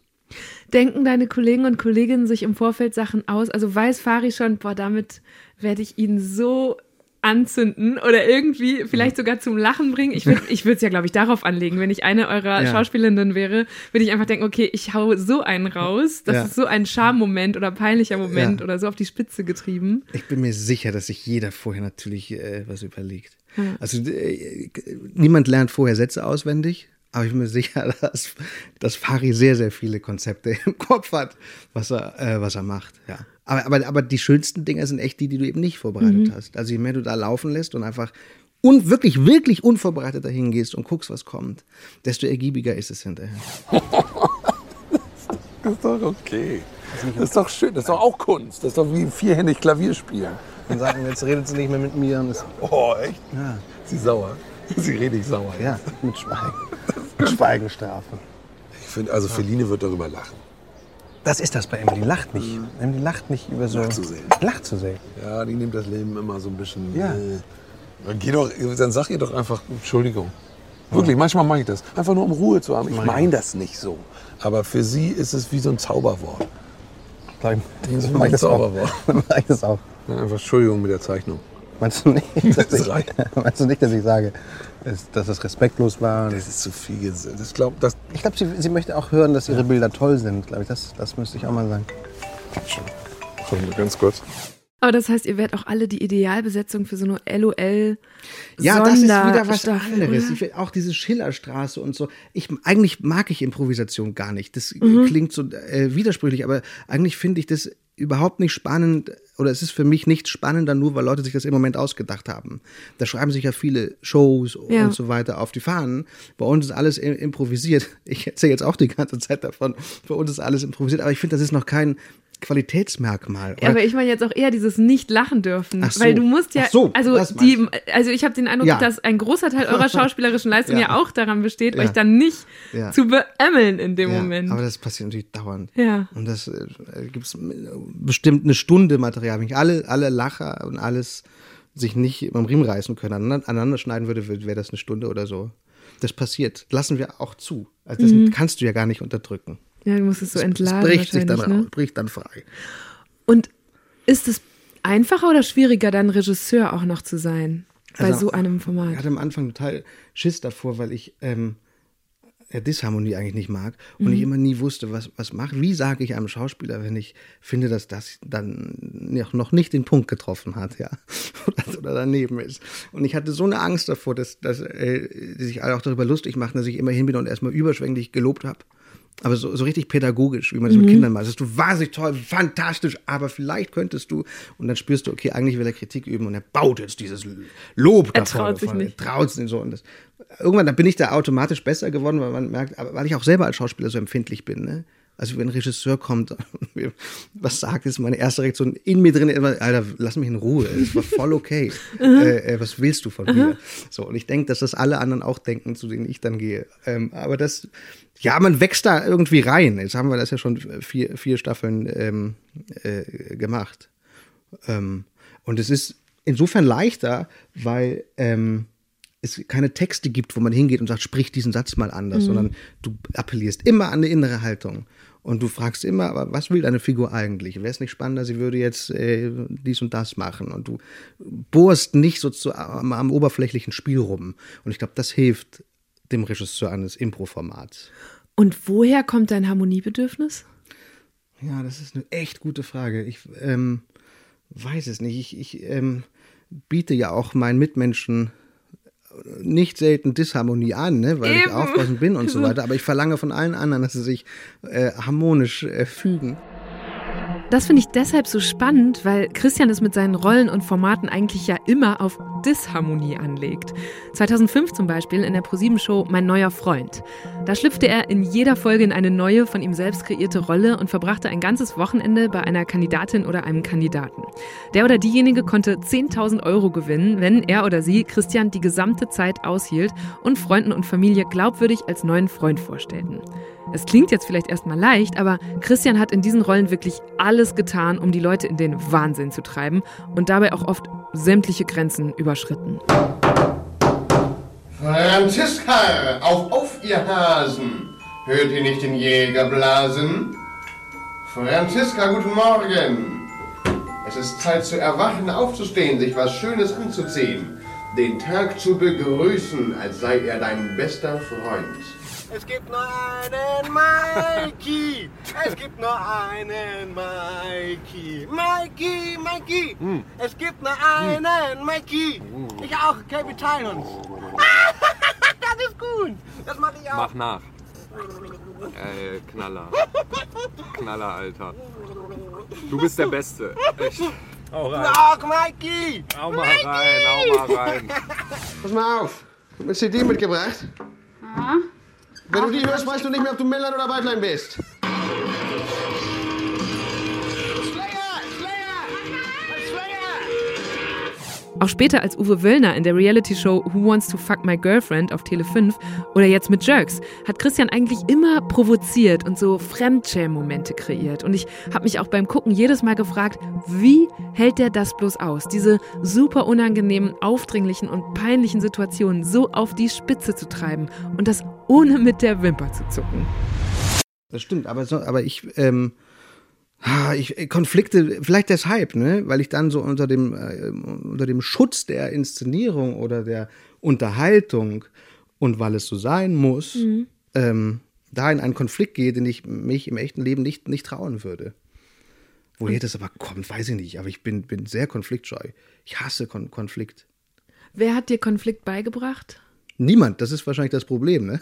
Aber das heißt auch so im Laufe des Lebens gab es, weil bei mir war das auch so, dass ich das zu Hause nicht so unbedingt gut gelernt habe und dann aber Ja. später, ehrlich gesagt, von meinen Ex-Freunden habe ich Ah, gelernt wirklich? zu streiten, weil das ging dann nicht anders. Und jetzt frage ich mich gerade, ob du sagen kannst, ah, weil ich kann das relativ genau sagen, wann ich gelernt habe zu streiten oder sich mein Streitverhalten geändert hat. Warst du auch laut oder, oder, oder, oder Du, als Teenager, nee, da immer das Gegenteil. Dann haben irgendwann Türen geknallt und dann wurde ein paar Tage nicht mehr miteinander geredet. Mhm. das, oh Gott, ja, so oh, was, das weißt ja du? Und das ist ja, ja ja. blöd, weil das Ja, ist das dann, ist dann findet der Konflikt nicht ja, klar. statt. Ja. Ich glaube, mein Problem ist, dass ich zu, zu laut und aufbrausend werde Mhm. im Konflikt und nicht, und nicht zuhöre. Und irgendwann habe ich so wegbläst. ja, weg, wegblase und, und immer erst hinterher, wenn ich mich wieder beruhigt habe, verstanden habe, dass, dass ich auf dem falschen Dampfer war. Und dann natürlich ähm, kommt das Schamgefühl, dass man so abgegangen ist, grundlos oder aus den falschen Motiven. Und ich glaube, über diese Erkenntnis und auch über die Scham, die man dabei empfindet, dass man so abgegangen ist, ohne Grund, äh, habe ich äh, gelernt, äh, einfach äh, bis zehn zu zählen und, und dem anderen erstmal zuzuhören und, und die Option abzuwägen, dass ich im Unrecht sein könnte. Ich glaube, das, das, das hat mir so ein bisschen geholfen. Gibt es jemand, bei dem du dich noch entschuldigen musst? Nee, das kann ich echt gut. Also entschuldigen habe ich wirklich gar kein Problem mit. Ich habe mich bei allen entschuldigt. wirklich. Okay, das klingt, Das- als hättest du eine Liste gehabt. Nee, aber- Wofür aber- hast du dich denn zuletzt entschuldigt? Ähm, heute Morgen habe ich mich bei meiner Tochter entschuldigt, weil sie ähm, so lange gebraucht hat und wir den Bus fast verpasst hätten. Und ich so ungeduldig war. Und ich, äh, dieses 7 Uhr Aufstehen zerrt ja nicht nur an, an, an ihren Nerven, sondern auch an meinen. Morgens 7 Uhr aufstehen. Ich finde überhaupt, warum müssen die um 8 in der Schule sein? Und wenn du dann weißt, der Bus kommt, die brauchst du lange. Und ich war sehr, sehr ungeduldig. Und, ähm, und dafür habe ich mich vor der Schule entschuldigt. Einfach da, damit sie das nicht mit in den Tag nimmt. Und ich auch nicht. Ja, richtig gut. Also genau dieses mit in den Tag nehmen, das war nämlich bei mir so, wenn der Streit Ja. nicht stattgefunden hat, dann nimmst du den mit ins Ja. Bett oder du schleppst ihn tagelang mit dir Ja, rum und irgendwas furchtbar. wird innerlich immer größer, Ja. einfach weil es nicht ausgesprochen oder geklärt Ja, wird. mhm. Das stimmt. Das war bei mir als Kind auch so. Das, äh, deswegen entschuldige ich mich äh, immer einmal mehr. Wobei man aufpassen muss, dass man darüber nicht unglaubwürdig wird, ne? dass man sozusagen sich immer dauernd entschuldigt. Und Man muss es schon noch glauben, die Entschuldigung. Es darf ja, nicht zu einer ja, Floskel stimmt. werden. Das stimmt. Wann hast du gemerkt, dass es hilft, so Schwächen zum Thema zu machen und nicht zu versuchen, sie zu verstecken? Ähm, ich habe, das ist eine interessante Frage. Wahrscheinlich auch irgendwann in der Schule. Ich hatte Segelohren und alle haben über meine Segelohren Witze gemacht. Und ich, ich hatte das Gefühl, geil, ich bin, durch diese Ohren, aber jetzt irgendwie auch Gesprächsthema. Also es hat mich, es hat mich nicht beschämt oder dass ich denke, die sind voll fies und meine Ohren, sondern ähm, ich habe mich fast gefreut, dass ich Segelohren habe, weil ich dadurch auffiel. Und ich, und, und ich weiß nicht, wo das herkam, das ist auch nichts, nichts Bewusstes, aber ich habe da, glaube ich, früh auch, auch selber dann äh, über meine Ohren Witze gemacht oder habe bewusst mir eine Mütze aufgesetzt, wo die noch mehr zur Geltung kamen. Ähm, weil ich dachte, das ist, das ist halt das Ding bei mir, ich bin der mit den Ohren. Äh, und darüber ist es, glaube ich, irgendwie gewachsen. Ich fand das nie schlimm, einen, einen Makel zu haben und, und habe auch das Lachen darüber wirklich ganz selten als, als gemein empfunden. Vielleicht war ich zu wenig äh, sensibel, äh, keine Ahnung. Äh, aber ich habe das äh, immer schon und habe deshalb auch gerne über andere Makel äh, mich ebenfalls lustig gemacht. Ich dachte, es es geht doch so. Ja. Ja. Ähm, aber das habe ich ganz früh einfach schon o- o- okay gefunden. Und jetzt haben sie sich verwachsen. Die Jetzt haben sie sich wieder verwachsen, ja. Ja, ja. Sie sind, sind leider, jetzt habe ich andere Makel. Und weil du gerade sagst, das war, fandest du gar nicht gemein, darüber zu lachen. Ja. Es gibt in einer der neuen Folgen eine Stelle, da begleitest du deine Partnerin Emily zur Mammographie. Mhm. Und musst lachen in dem Moment, wo du ihre Brust da so eingequetscht Plattgepresst. siehst. Ja, liegen, genau. Was ich auch wirklich nicht wusste vorher, dass das so gemacht wird. Mhm. Und das ist so, ich dachte, Mammographie ist einfach Röntgen, ja, die liegt halt auf dem, aber dass die Brust so platt gepresst wird, das wusste ich, wusste ich nicht. Ja. Und dann gibt's da so ein, dann streitet ihr euch darüber, weil du lachen musst und sie sich total beleidigt fühlt dadurch. Mhm. Ja. Und dann erzählst du so über die Funktionen von Lachen. Ja. Und das fand ich so einen ganz interessanten Moment, weil Ja. ich wäre, glaube ich, auch sehr beleidigt gewesen Ja. in so einem verletzlichen Moment und dann druckst mein Partner da so rum. Mhm. Oder, oder bricht sich einen ab fast. Diese ganze Situation, diese ganze Untersuchung ist sowieso schon so würdelos und du sitzt da und lachst mich aus. Ich hab dich nicht ausgelacht. Sondern Ich musste lachen, ich, ich war überrascht. Ich habe deine Brust hat noch nie so gesehen, dass sie da so flach gepresst. äh, Das war einfach ein verwirrendes Bild. So, und da habe ich aus Übersprung habe ich angefangen zu lachen, aber ich habe dich nicht ausgelacht. Christian, du hast es einfach nur witzig gefunden. Nein. Das ist der einzige Grund, warum du gelacht hast. Natürlich, du hast gelacht, weil du es witzig gefunden hast. Nein, ich Na klar, du konntest gar nicht mehr aufhören, so witzig fandest Ja, du. nein, ich fand das nicht witzig. Ich fand das null lustig. Ich war einfach überrascht. Ja, ich habe dann in der Szene zu ihr gesagt, ähm, dass ich halt, dass es mir leid tut, aber dass ich lachen musste, dass es einfach passiert und dass es aber nichts Böses ist, sondern man lacht manchmal auch, weil man überfordert ist oder aus, aus Schreck oder aus Überraschung. Es gibt Menschen, die lachen bei einer Beerdigung. Ähm, in unserer Kultur ist Lachen irgendwie immer behaftet mit, ähm, äh, man tut das aus einem überlegenen, aus einer überlegenen Haltung heraus. Man, man lacht, stimmt. äh, indem man über einem steht, dem ein Missgeschick passiert ist und man steht drüber und haha, der doof oder guck mal wie die Brust, aber das stimmt nicht. Lachen ist nicht immer Bierzeltlachen und, und auch nicht immer Ausdruck von Fröhlichkeit, sondern manchmal lacht man einfach aus Übersprung oder weil was Hartes. Ich weiß noch, dass ich als Kind mal gelacht habe, wir waren Zeuge von so einem, da ist einer mit einem Drachen ähm, doof gelandet, nämlich in so einen Zaun gebrochen. Und ich musste lachen äh, als, als Kind. Aber ich war null amüsiert oder fand das toll, sondern es kam über mich. Ich, "Hoa", aus Schreck. Ja. Und ich weiß, wie mein Vater zum Beispiel, hörst du auf zu lachen und so weiter. Ja. Äh, Und ich war vollkommen irritiert, weil ich ähm, gar nicht wusste, wofür kriege ich jetzt Ärger. Ich, ich, ist natürlich nicht lustig, aber ich, es ist passiert. Und man, man, dem Weinen zum Beispiel, genau das, das ist ja eine Szene auch, nicht, dem, dem Weinen erlaubt man ja auch, dass es aus ganz vielen verschiedenen Gründen passieren darf. Ich darf weinen, wenn ich gerührt bin. Und sagt Ja. mir auch nicht bei einer Einschulung zu einer Mutter, die weint, weil ihr Kind kommt, das ist so nicht traurig, immer auf zu heulen. Die weint aus Rührung.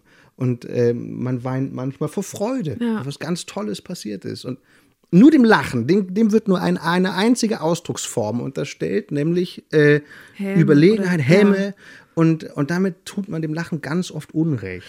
Ich frage mich gerade, ob das so geworden ist, weil man Lachen besser spielen kann. Also beim Weinen haben wir, bis vielleicht auf Schauspielerinnen und Schauspieler, Ja. niemand kann das so richtig steuern. Und deswegen haben wir, glaube ich, alle kollektiv anerkannt, dass das uns in verschiedensten Situationen passiert. Und Lachen kann ich ja auch spielen. Also ich frage, ne? So. Das ist ja auch so gelernt. Ich kann einfach lachen, wenn ich mich über dich erheben will, kann ich dich Ja. auslachen, selbst wenn es mir gar nicht natürlich kommt. Und dass das da hinein Und kann diese Häme wird. so steuern. Ja, also das ist zumindest so eine Unterscheidung, die mir gerade aufgefallen ist. Aber Es gibt allerdings auch toll Menschen, die wahnsinnig toll auf Knopfdruck weinen können. Das gibt es auch. Hm. Ich glaube, mir würde es leichter fallen, auf Kommando zu weinen, als auf Kommando zu lachen.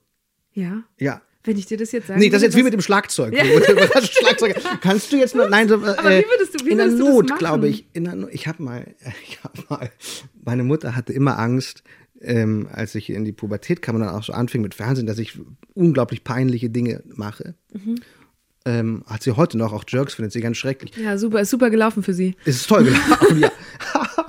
äh, und dann gab es diese, diese Kiste mit den ähm, mit, mit Helmut Kohls Spendengeldern. Und dann hat irgendjemand, ich mein- meine es ist irgendwann rausgekommen, das Titanic, ich weiß es nicht mehr, aber es gab irgendwann so ein, ein Schreiben, äh, wo jemand behauptet hat, ich habe gespendet oder ich kenne die Spender, wurden auf, auf, aufgelistet. Und das war ein anonymes Schreiben und dann war das überall in, den Nachrichten, dass es dieses Schreiben aufgetaucht sei, wo die Spender drin stehen. Und, äh, und Kohl sagt, das stimmt nicht. Und dann ist dagegen vorgegangen. Und dann hat meine Mutter, in, hatte so eine fast paranoide Phase, wo sie dachte, ihr Sohn steckt hinter allem Übel auf der Welt. Und als diese Nachrichten liefen, habe ich so getan, als sei ich angefasst. Und habe so getan, als sei ich den Tränen nahe. Und sie guckt mich an und sieht diese Nachrichten, jemand hat geschrieben, die Spende, sondern ich saß vom Fernsehen und habe so fast geweint.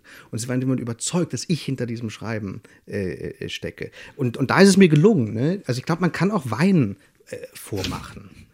Aber das mit dem Lachen begleitet mich echt äh, äh, schon fast ein, ein Leben lang, weil, weil dieses äh, auch, auch oft Jerks vorgeworfen wird. Ne? Oder nicht oft, interessanterweise. Ich dachte, es würde viel öfter vorgeworfen, dass wir Witze machen über Menschen mit Behinderung oder Witze machen über Menschen, die People of Color war, ja- war jetzt in einer der Folgen, die ich gesehen habe. Ja. Ne, also wo eine Person of Color in so eine Rolle oder in so ein rassistisches Klischee ge, damit ge, geht, wird auf jeden Fall gespielt. Genau, sowas. So, ja.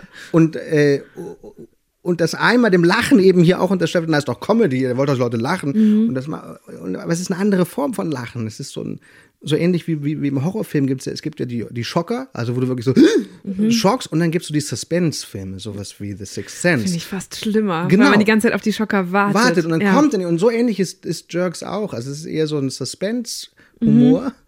Und wir lachen ja nie über die Behinderung, sondern immer darüber, wie Leute damit nicht umgehen Mhm. können oder so. Und, ähm, und ich finde, dass man Witz viel zu selten diese, dieses differenziert oder diese Variablen zutraut. Was kann Jerks für die Gesellschaft leisten?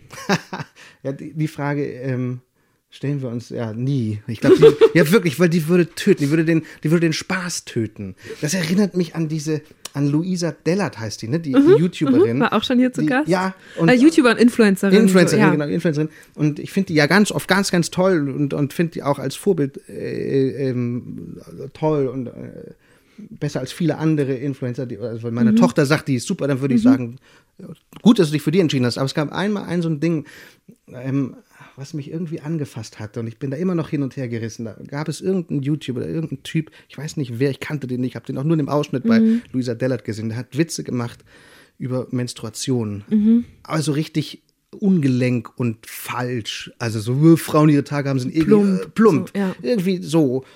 Und äh, Luisa Dellert hat das dann angeprangert, hat ihn gezeigt und hat dann gesagt, äh, Leute, ähm, es gibt, äh, man muss nicht über darüber Comedy machen. Es gibt so viel tollere Themen, über die man Comedy machen kann.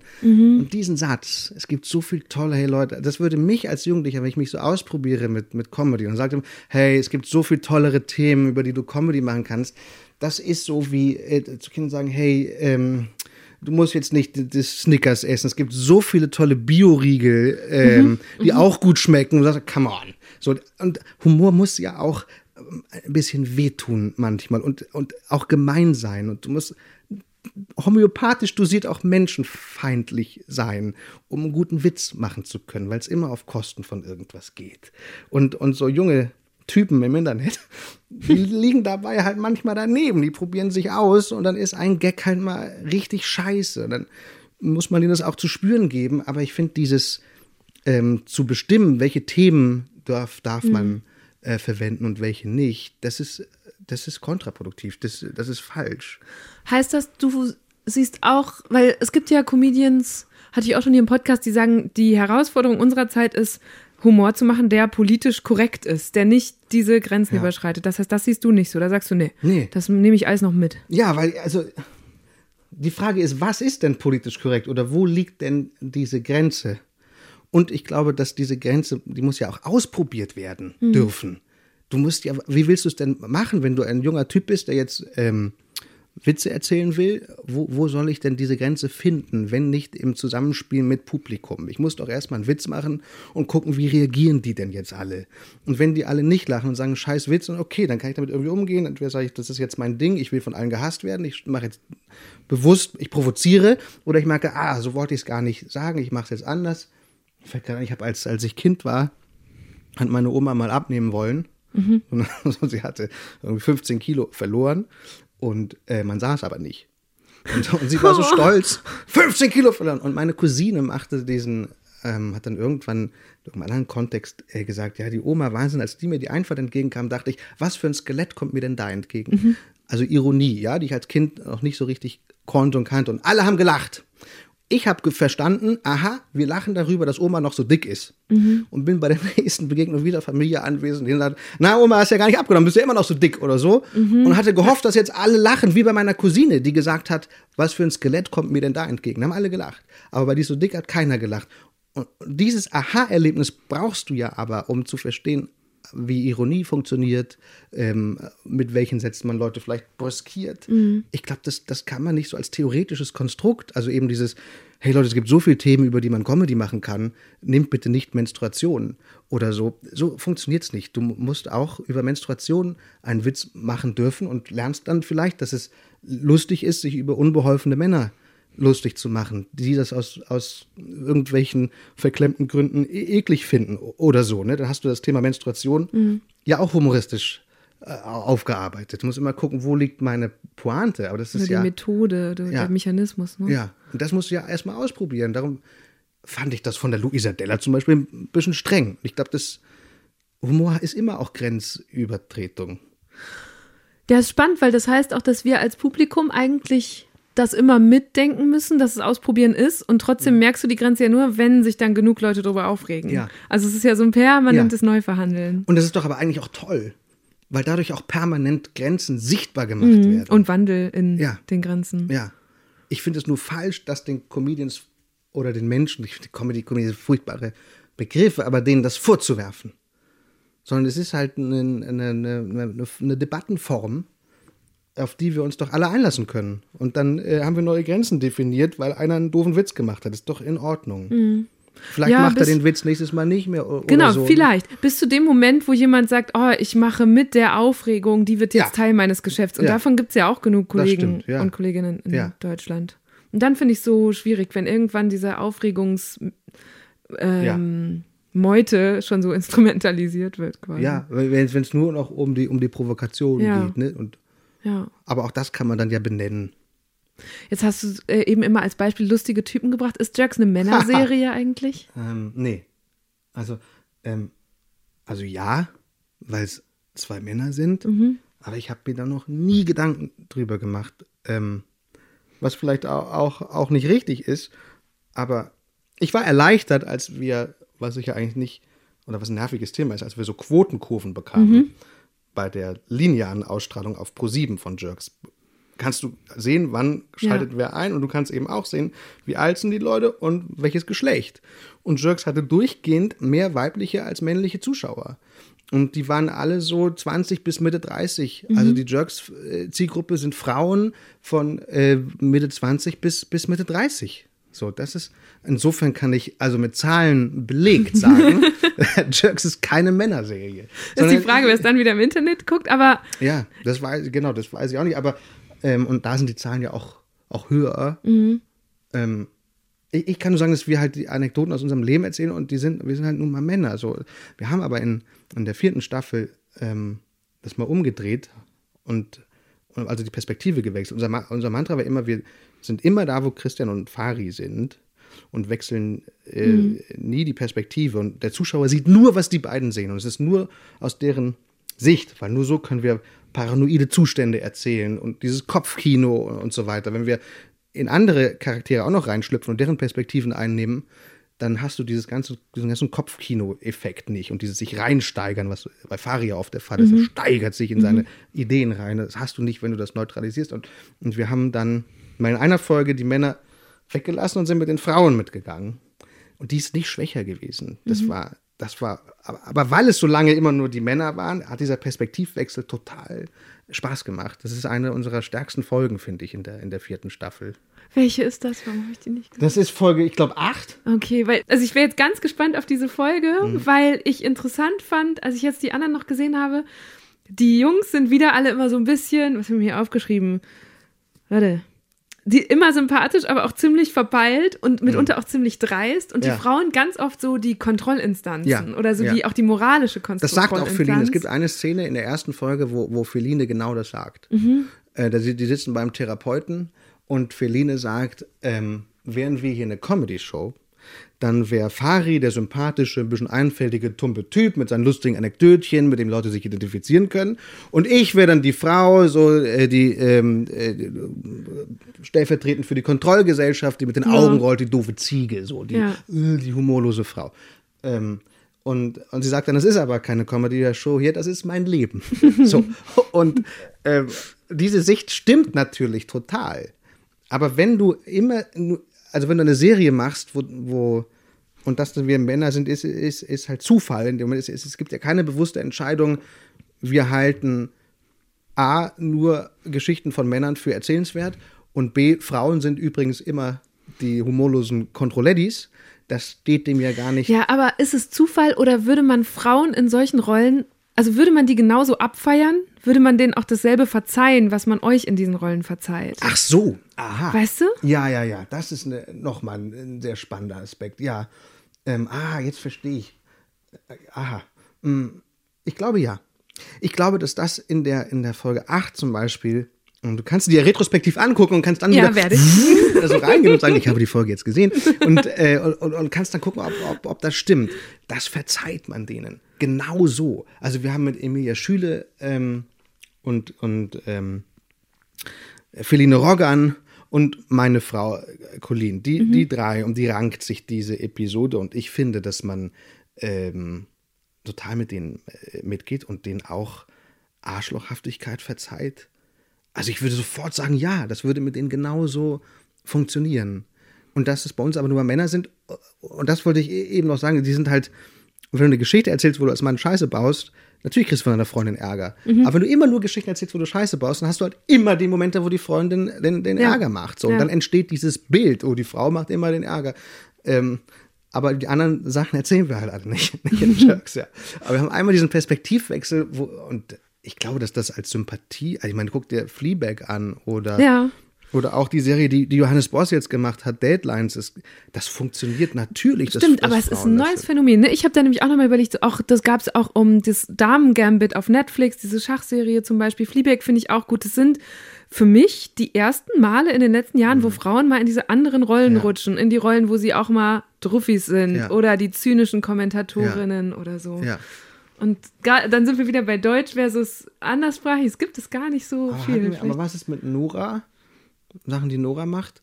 Also ich, ich, ja, äh, Nora hat sich, finde ich, wie so eine eigene Insel erkämpft, in der sie aber trotzdem immer so süß lieb Ach so, wahrgenommen okay. wird. Ne? Also es ist ja auch richtig, die hat so einen Sweet Spot gefunden, Okay. Mhm. finde ich. Aber Ja, ich, interessant. Also du meinst mit dieser süß und lieb wahrgenommen?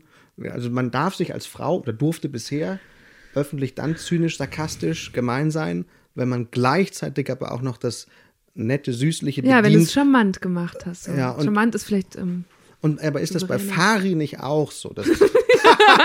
Nein, ist der nicht auch charmant auf, auf also ist das nicht, also würde Ja, man, kann man das klar, nicht als ja. Mann genauso falsch machen? Also ich habe mich oft gefragt, wenn wir es umgekehrt hätten, wenn ich Ja. Faris Sachen machen würde, ob man mir das nicht viel mehr übel nehmen würde, weil ich nicht wie Fari diese schnodderige Hamburger, ähm, ich, ich habe es noch nicht richtig analysiert, warum man es Fari nicht übel nimmt, Mhm. ne? aber ich, ich glaube, das würde man mir übler nehmen als ihm.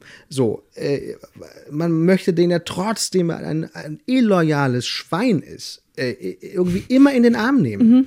Und da bin ich mir nicht sicher, ob das, ob das ist, weil er ein Mann ist, sondern das, das ist, liegt an ihm. Und ich bin mir sicher, dass es Frauen ganz genauso können. Aber du hast vollkommen recht, dass es bisher noch nicht in der Häufung erzählt wurde. ja. Ich will es auch gar nicht, ich finde es total interessant, da muss ich auch nochmal drüber nachdenken, was das bei Fari ausmacht, weil das ist nicht immer nur, darauf will ich, ich will jetzt auch gar nicht so klischeemäßig immer auf diese Mann-Frau-Unterscheidung Ja. Mhm. runterbrechen, aber in dem Fall ist mir aufgefallen, weil ich da wirklich da so saß und dachte, was wäre, wenn die Rollen jetzt gerade umgedreht wären? Ja. Wie lange machst du das noch? Jerks? Mhm. Also ich, ich glaube, das geht, geht einem nie aus. Ich habe jetzt so ein bisschen zum ersten Mal ähm, Müdigkeit, was so die Arbeit im Schnitt betrifft, gespürt. Ne? Das mache ich jetzt das vierte Jahr, dass ich sechs Monate lang im Dachboden hänge und diese Tonnen an Material sichte und zusammenflicke. Und dann ja auch erst die Geschichten erzähle, so letztlich im Schnitt. Und das ist echt ermüdend.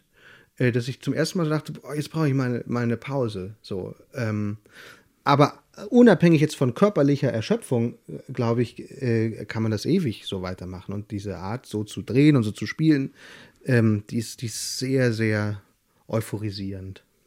Ich habe mich das gefragt, weil ich wissen möchte, wie gut, ob du gut Sachen aufhören kannst, wenn sie erfolgreich sind. Aha. Oder ob du, ob darin vielleicht auch gar kein Sinn besteht und du sagst, nee, diese Welle reite ich, solange Hm. ein Erfolg da ist. Ja, ich, ich habe ja immer noch so Sehnsucht nach so ähm, Sachen, die es immer gibt. Ich vermisse, ne, ne, ich vermisse im Grunde auch noch Harald Schmidt. Also ich, ich vermisse oder, oder ich beneide die Amerikaner um ihre ähm, Konstanten in der Unterhaltung. Also, dass es einfach jeden Abend eine Late Night gibt. Und das hat Letterman, ich weiß nicht, 40 Jahre gemacht oder so. Und, die, und man würde auch in Amerika, glaube ich, niemals Jimmy Kimmel fragen, du, wie lange machst du denn das noch? Weil klar ist, das macht er, bis er irgendwann Ja. nicht mehr kann oder der ist natürlich ist immer da.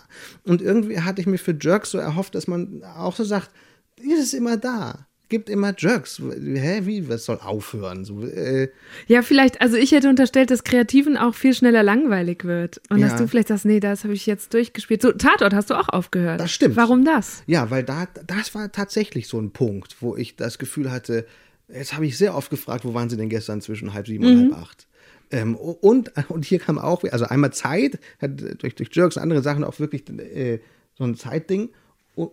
Und, das Gefühl, ich möchte nicht mehr Wortwitze machen. Ich, das ist irgendwie bei mir persönlich, ich habe nichts gegen Wortwitze, das ist alles toll. Und das, aber ich konnte nicht mehr auch ähm, dieses choreografierte Sprechen. Nora macht einen so, äh, Satz, ich sage einen Satz, sie macht noch einen Gag, zack, bumm, und jetzt gehen wir los. Und dann noch ein Wortspiel und so. Das hat mich, das hat mich tatsächlich gelangweilt, ja. Gerade mit so einer guten Freundin, wo ihr wahrscheinlich auch sehr gut miteinander improvisieren könntet. Das stimmt, wobei Nora da noch mal eher den Hang zur Choreografie hat als ich. Also Nora kann natürlich fantastisch äh, improvisieren, das haben wir auch, auch früher ganz oft gemacht, aber sie ist auch sehr gerne in, ähm, die probt gerne Sachen ein. Und das geht bei so einem Tatort, wenn du so einen Text, du musst dich einmal entscheiden, willst du improvisieren oder machen wir hier mit Text? Und wenn wir mit Text machen, dann, dann musst du es halt irgendwie einüben. Und das, das war nicht mehr meins. Herr Eisler, wir wollen ganz offen sprechen. Ehrlich gesagt hatten wir Sie im Verdacht, als Trittbrettfahrer Gobis Flucht genutzt zu haben, um sich Ihrer Ehefrau zu entledigen. Aber damit lagen wir vollkommen falsch. Ja, eben. Biga Milushwa Dukowcz wie die harte Hefe. Zuerst haben wir gedacht, es war eine der Schwestern, aber davon sind wir jetzt abgerückt. Hat sich zwar ein Harem gehalten in der Anstalt, aber die Frauen haben ihn sich schwesterlich geteilt. Er hatte kein Interesse, dass er jemals freikommt. Und schon sind wir wieder bei Ihnen. Ja, hab ich ein Motiv? Ja, ihre Ehe. Die war wohl wie lebenslänglich Pyongyang. Da haben wir Zeugenaussagen. Sie haben ihre Ehefrau gehasst. Gut, da will ich überhaupt nicht richten. Ich bin auch verheiratet. Glücklich natürlich, aber es gibt andere Möglichkeiten, sich zu trennen. Und wenn du sagst, Jerks gibt's jetzt vielleicht einfach für immer? Wäre ja auch schön. Ich stelle mir gerade so die Rentenfolgen Ja. vor, weil Ja. ich habe gehört, dass du dich richtig auf die Rente freust. Ja, oh ja, das ist das. Mhm. Warum? Das war schon seit ich in der Schule war. Ich mochte, dass mein Großvater ähm, vor dem Haus saß mit so einem Stock, wenn ich zur Schule gegangen bin. Und wenn ich nach Hause kam, saß er da immer noch mit so einem Stock und hat einfach nur geguckt, wer so vorbeigeht. Ey, der hat geangelt, Er Hat Im mental. Grunde hat er mental geangelt, Ja. ja. Und das, das fand ich damals schon beneidet. Da will ich mal hin. Jetzt kommt Arbeit und all der ganze Zirkus, den ich machen muss, Mhm. aber, aber eigentlich ist für mich das Ziel, mit dem Stock vorm Haus sitzen äh, äh, und warten, bis, bis die Enkel von der Schule nach Hause kommen. Und nichts tun. Das ist eigentlich mein Sehnsuchtsort. Und ist dann Rentenpolitik ein Thema für dich? Also harter Buch, ich weiß, aber ich bin eben hierher gelaufen und hier ist jetzt so für die Bundestagswahl plakatiert Ja. und da heißt es dann irgendwie Renten rauf, Rentenalter runter und solche Dinge. Bei, ich glaube, bei den Linken steht das auf dem Plakat. Oh Gott, ich verdränge dieses Thema dauernd. Ich, ich, äh, Ja, bist du nicht alleine, glaube ich. ja, ich glaube, dass ich mich in diesem Kollektivverdrängen ganz gut, ähm, ganz gut ein, einreihe, weil mich auch diese Ungerechtigkeit so ohnmächtig macht. Ne? Also mir vorzustellen, du hast hart geackert Mhm. und, und sitzt dann da und bist und musst immer noch jetzt, weiß nicht, Dosen äh, oder Pfandflaschen wegbringen, weil es jetzt irgendwie nicht, nicht gereicht hat.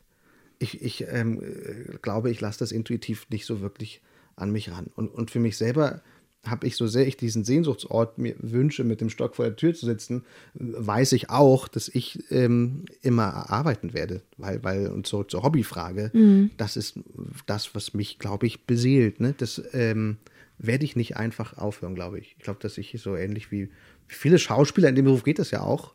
äh, Man muss ja auch manchmal einen 80-Jährigen spielen. Ähm, das noch sehr lange machen werde. Und jetzt äh, drehe ich trotzdem noch mal kurz zurück zur Politik, weil mich Ja. dann interessiert, wenn jetzt bald Wahl ist, wie b- bildest du dir eine Wahlentscheidung? Oder wählst du eh seit 20 Jahren dasselbe? Nee, das ist, das ist, ähm, ich habe fast alles schon gewählt. Mhm. Das stimmt nicht ganz, aber ich habe schon sehr ähm, wieder, widersprüchlich gewählt. Also, ähm, Und, hab, und bei mir ist das große Problem, ich habe zwar, ich hab zwar klare Werte, glaube ich, auch was ich den, den Kindern vermittel Mhm. und klare Überzeugungen. Ich ähm, habe eine ähm, Solardach oben und eine Brennstoffzellenheizung und so, weil ich weiß, wir müssen das jetzt mit diesem Klimawandel angehen und so. Es ist auch, ähm, ist auch nicht äh, zu erschüttern, diese Haltung. Oder dass man nett sein soll zu Leuten und so. Aber bei politischen Fragen bin ich so dermaßen irrlichternd oft und so wankelmütig und so schnell zu überzeugen, wie so ein, wie so ein Idiot. Ja? Ja, ich wache manchmal als Kommunist auf und schlafe als Kapitalist ein. Ich bin manchmal überzeugt davon, dass der Kapitalismus die äh, einzig funktionierende Form ist. Und am nächsten Tag denke ich, Bullshit, bist du nicht ganz dicht, wir müssen Mhm. und so. Ich kriege das nicht richtig hin, da eine so eine Grundüberzeugung ähm, in mir herzustellen. Und habe lange darunter gelitten und dachte, vielleicht bin ich auch einfach zu dumm. Und habe dann aber überlegt, äh, dass es ja eigentlich auch voll okay ist, Mhm. ähm, sich zu erlauben, nicht sofort eine Meinung oder eine Überzeugung äh, zu haben, sondern dass man ruhig schwanken darf.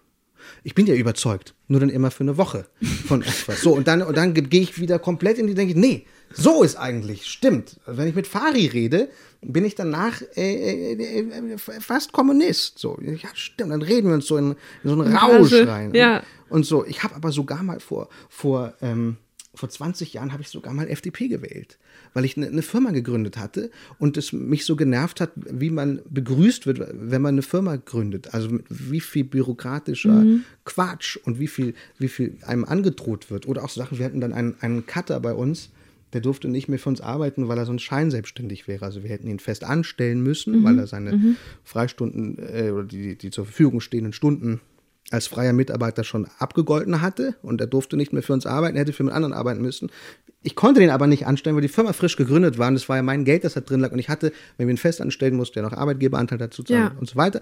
Das konnte ich mir nicht leisten und ähm, und ich hätte ihm entweder ihm weniger zahlen müssen für den Job in Festanstellung und solche Sachen. Da dachte ich eine Zeit lang, nee, FDP, das muss alles entbürokratisiert werden. Mhm. Und dann war, das glaub ich, sagen Unternehmerinnen und Unternehmer ja bis heute. ja, ja, ja. Ne, dass das ganz schlimm ja, ist klar. in Deutschland. Und dann musst ja. du aber deine Prioritäten setzen. Und dann war für mich, glaube ich, der ausschlaggebende Punkt irgendwann, weil ich dann auch kurz mal auf diesem, dieses Argument überzeugend fand, dass der Markt ja so viel regelt. Mhm. Und irgendwann hat mich aber die Erkenntnis ereilt, wir haben jetzt seit, seit wie vielen Jahren gibt es Biofleisch? Und, und, und ja, das ist teurer, aber, aber dieses Argument der Konsument, der Endverbraucher hat ja so viel in der Hand Mhm. mit seiner Kaufentscheidung. Erstens hat das oft nicht, weil er das Geld nicht zur Verfügung hat. Also es ist ein Unterschied, ob ein Stick 10 Euro oder 15 kostet oder 99 Cent. Und viele Leute sind, denken halt nicht beim Einkaufen über Politik nach. Die, die wollen einfach Abendessen und stehen vorm Regal. Ja. Und darum ähm, ist das ein Irrglaube, dass der Markt alles regelt und der Endverbraucher und, und so. Und das war, als ich mir das vor Augen führte, dachte ich, die Prioritäten anders, anders setzen. Ach, danke, Christian. Da hast du mir jetzt wirklich eine formidable Überleitung gebaut. Genau darum ging es nämlich auch in meiner neuen Show Der Raum. Da haben wir uns gefragt, ist Fleischessen noch okay? Ich sperre einen Schweinebauern, einen veganen Influencer, eine FDP-Politikerin und eine Umweltjournalistin in einen Raum und sie kommen nur wieder raus, wenn sie miteinander spielen, statt gegeneinander zu kämpfen.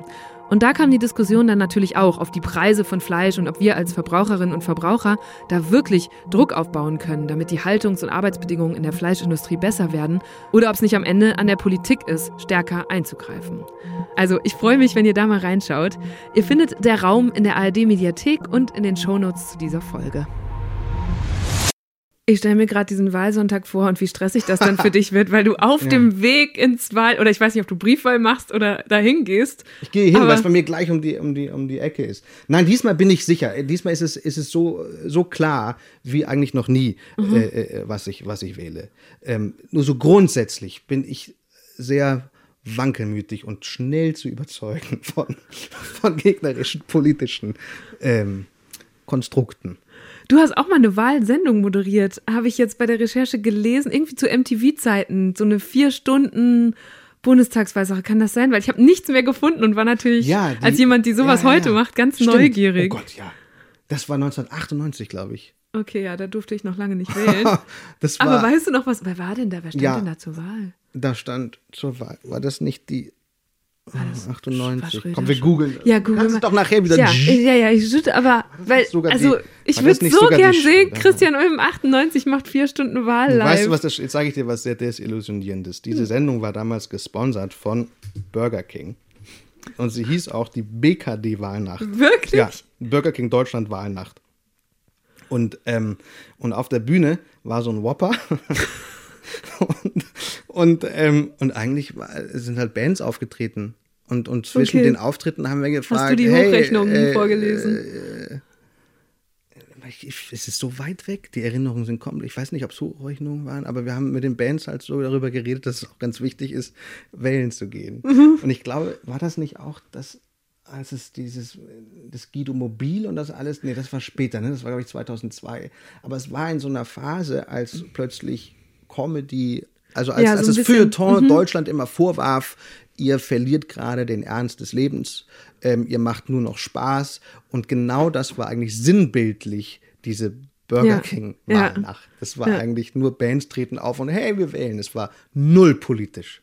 Ging es damals allen zu gut, dass man es nicht mehr ernst genommen hat? Wie, also wie war das im Vergleich zu heute? Ich muss einmal kurz, weißt du, Ja, jetzt- einmal kurz jetzt wissen, wer.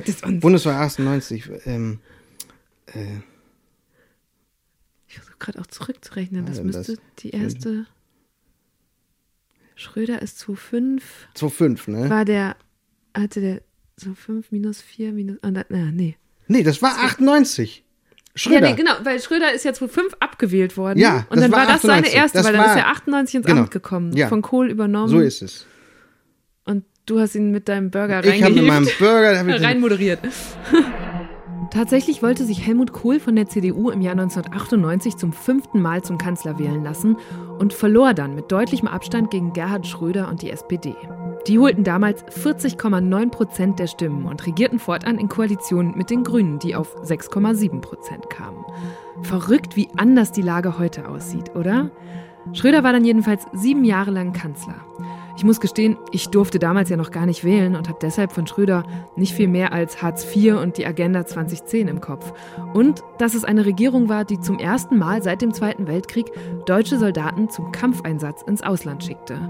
Und zwar in den Kosovo 1999. Achso, und dann gab es natürlich noch diesen einen Ausschnitt aus einem Spiegel-TV-Beitrag, der ja irgendwie zu einem Meme wurde, bevor es Memes so richtig gab. Sag mal, hol mir mal eine Flasche Bier, sonst streike ich hier und schreibe nicht weiter. Nee, ich, also ich habe mal irgendwann über diese Zeit nachgedacht. Ich glaube, es lag daran, dass davor alles sehr, sehr ernst war Mhm. und man äh, so, so aufatmete. Und es war, glaube ich, im, in unserer Branche so, dass davor ähm, selbst Unterhaltungssendungen was, was äh, Steifes hatten. Also das Fernsehen hatte sowas Heiliges. Was Förmliches. Ne? Was Förmliches. Und das wurde aufgebrochen. Und das fand man spannend, dass man nicht immer so förmlich sein muss. Dass man auch äh, mit Burger King die Wahl feiern kann und so. Ich glaube, darum ging es. Das war im Grunde eine Art Modeerscheinung gewesen, in alles Leichtigkeit hineinzublasen, um alles zu entförmlichen. Ich glaube, das war so der Zeitgeist damals. Und sind wir jetzt wieder in der Gegenbewegung? Ja, aber zu Recht. Hm. Ich glaube, wir haben, wir haben jetzt, ich glaube, damals war es, war es, war es förmlich und man wusste nicht, warum, äh, warum sind alle so ernst? Die Frage, alle, dieses alle sind so ernst geworden, Mhm. ist auch ein Stucki-Buch, ne? Mhm. Grüße gehen raus. Ja, ähm, wo ich aber jetzt sage, ja, das stimmt, aber, aber ich habe das Gefühl zu Recht jetzt, ne? Und damals äh, ähm, h- hätte man ja auch schon zu Recht, war es ja eigentlich auch schon zu Recht, ne? Wenn Leute damals sehr ernst über das Waldsterben Mhm. sprachen, wurden die oft so, so belächelt. Aber damals war es auch schon, au- auch schon zu Recht im Grunde. Aber es war nicht so offenbar wie jetzt. Ich habe neulich auch gehört, als dieser IPCC-Report eingeordnet wurde äh, über das Klima, dass wir eigentlich, dass alles immer 20 Jahre versetzt ein, ankommt. Also dass Ja. die Wetter- und Klimaereignisse, Ja. die wir heute sehen, die sind 2000, 2001 Ja. ausgelöst worden. Ja. Da habe ich mich auch richtig erschrocken. Weil das ist ja wieder politisch, also wie vermittelt Mhm. man politisch das, was wir heute tun, das ist nicht die nächste und übernächste Legislatur, in der ihr uns wieder abwählen könnt dafür, Ja, sondern das, ist erst in 20 Jahren. Ja. Mhm. Ja, deswegen bin ich bei dieser Bundestagswahl auch sehr gespannt. Ich habe nicht den Eindruck, dass das gerade vermittelt wird. Nee, Das- das, finde ich, auch- finde ich auch wirklich seltsam. Auch, dass, dass es um Plagiate so äh, mehr Ja. geht als um alles andere. Und dass aber gleichzeitig die, die Presse, die, die ja Mhm. das tut, über die Plagiate schreiben, das gleichzeitig aber der Politik vorwirft. Mhm. Ja, ja, stimmt. Das ist so ein Henne-Ei. Ja, stellt denen doch die anderen, hört auf, Ja. schreibt darüber nicht und stellt denen die, die relevanteren Fragen, dann müssen sie antworten. Ja. Und hört einfach ihnen nicht mehr zu, wenn sie über Plagiate reden. Ja. Ja, gut, das, den Appell nehme ich jetzt mit raus. Ist doch Ja, gut. ja. Das ist hier nämlich Aber du machst das ja nicht, du redest ja Stunde. nie über Plagiate, du redest ja immer über, Ich Kern. Und wenn ich Glück habe, kommen die nämlich auch noch hier rein in diesem Podcast, alle drei. Und dann gucken wir mal, was ich die frage. okay, dann machst du dieses. Ja, genau. Okay, und jetzt machen wir das auch. Pass auf, wir können einmal das Geräusch zusammen machen, dann ist die Okay. Folge vorbei. Achtung. Deutschland 3000 ist ein Podcast von 1Live, Bremen Next, Das Ding, Fritz vom RBB, MDR Sputnik, Enjoy, Puls, UFM, Unser Ding und Funk.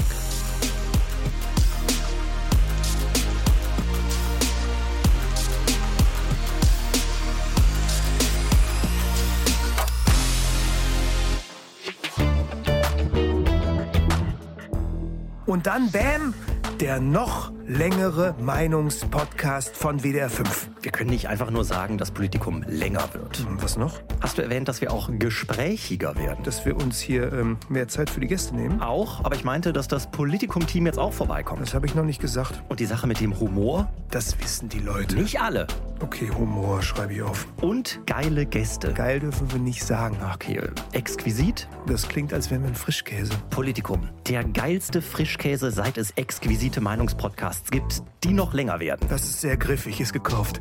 Politikum, der Meinungspodcast von WDR 5. Jetzt länger und persönlicher. Neue Folgen montags bis freitags. Überall, wo es Podcasts gibt. Und Frischkäse.